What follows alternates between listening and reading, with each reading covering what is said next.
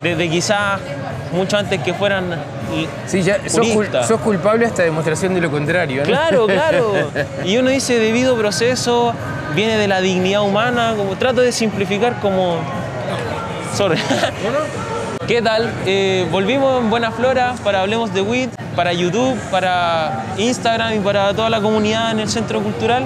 Luego de Sergio Sánchez estamos acompañados de don Daniel Radio eh, de Uruguay, una autoridad, la verdad, en política de droga en el país vecino. Así que es un agrado, es un lujo, es un encanto que vamos a estar conversando con Daniel eh, desde Chile, hoy domingo, más relajado. Eh, tal vez sería oportuno como compartir lo que estamos hablando, de que le contaba a Daniel que antes ejercía de abogado, iba a tribunales y me cansé de hablar con la piedra porque uno choca con un prejuicio programado en la persona, que es juez o es jueza o es policía o es abogado defensor o es profesora o es, madre o es padre.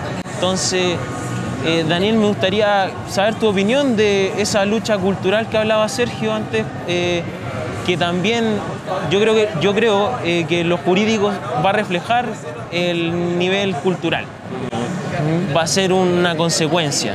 Ahí vamos a cambiar la ley. Pero, ¿qué opinas tú? Ya. Este, nuestro rol en la Secretaría Nacional de Drogas de Uruguay y la Junta Nacional de Drogas de Uruguay es este, sobre todo influir en términos de rectoría de las políticas públicas vinculadas con el tema de la droga. Y en general todo el mundo piensa en, resolver las cuestiones vinculadas a los usos problemáticos de drogas. Pero porque cuando, to- cuando hablamos de drogas cualquiera, en general la gente habla del problema de la droga. Y hablar de drogas no necesariamente quiere decir hablar de un problema. Lo que hay son usos y a veces los usos son problemáticos, a veces son no problemáticos. Y cuando hablamos de un problema no hablamos de uno, sino que hablamos de más de un problema. Hay problemas de salud pública, de seguridad pública, de cómo impactan la opinión pública, en el bienestar de la gente, en cómo juegan los políticos en estas cosas. Todo eso eh, eh, tiene que ver con, entonces decía, con el tema de la sustancia. Lo que tenemos nosotros es que a lo largo de la historia los seres humanos convivimos con las sustancias desde hace por lo menos seis milenios y en el último siglo se nos ocurrió un experimento. En el siglo XX se nos ocurrió un experimento que fue prohibirlos. En realidad no había existido esto en la historia de la humanidad. A lo largo de la historia de la humanidad mucha gente usó drogas con suertes diversas, pero la humanidad decidió en el siglo XX hacer este experimento y hoy podemos estamos en condiciones de evaluar las consecuencias de este experimento. Y las consecuencias es que nunca tuvimos la catarata de problemas, más cantidad, más variedad de droga, más problemas de salud, más problemas de seguridad pública, más dolor, más muerte, más sangre, que cuando se nos ocurrió prohibirlo. Por eso cuando vos querés regular el acceso a las sustancias, alguna gente defiende y dice, no, no hagan ese experimento con nuestros muchachos. El experimento está hecho. El experimento fue la prohibición. Experimentaron con nuestros muchachos y con nuestros adultos. Y salió muy mal el experimento. Es hora de revertir esto. Por eso cuando alguna gente dice lo que hay que hacer es legalizar las drogas, a mí no me gusta. Porque parece que asumimos que está natural que estén prohibidas. No, lo que hay que hacer es desandar el camino. Desprohibir. Volver al estado natural de las cosas. ¿eh? Prohibir una planta. Parece bastante absurdo, ¿no? Por ejemplo, eh, hace poco estuve llevando un protocolo personal de microdosis de hongos psilocibe.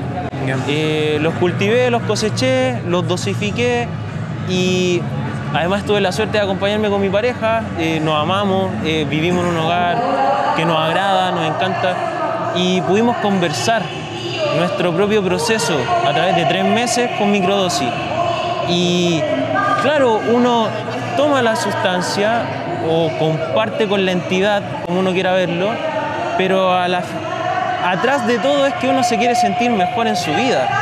Eh, y como tú bien dices, es deshacer el camino porque antes usábamos esas plantas, hongos, con fines o propósitos espirituales, en rituales, con nuestra comunidad, en nuestro hogar.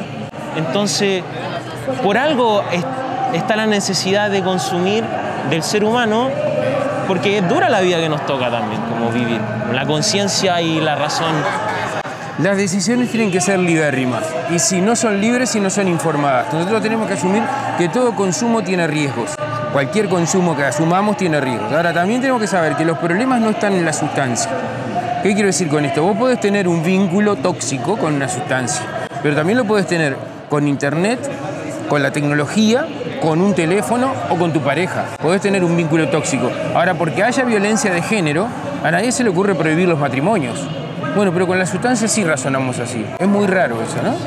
Este, yo quiero decir, algunas personas que consumen harina son celíacos y le va a hacer mal. No sabemos a priori quiénes van a ser. Ahora, no se prohíbe la harina para todos. Bueno, en esas cosas tendríamos que razonar así para, también para con la sustancia. Y lo último, para no quitarle más tiempo, eh, ¿algún consejo eh, virtuoso? No, no, consejo no, no, yo no doy consejos. No. no, no, este es un país, este es un país divino, con una gente, con un nivel de cultural admirable. Yo soy un gran admirador de Chile, no, no, ni loco le doy consejos a los chilenos que saben mucho de la vida y de todas las cosas. Gracias, Ya, por nada. doctor. Un gusto. El gusto es mío.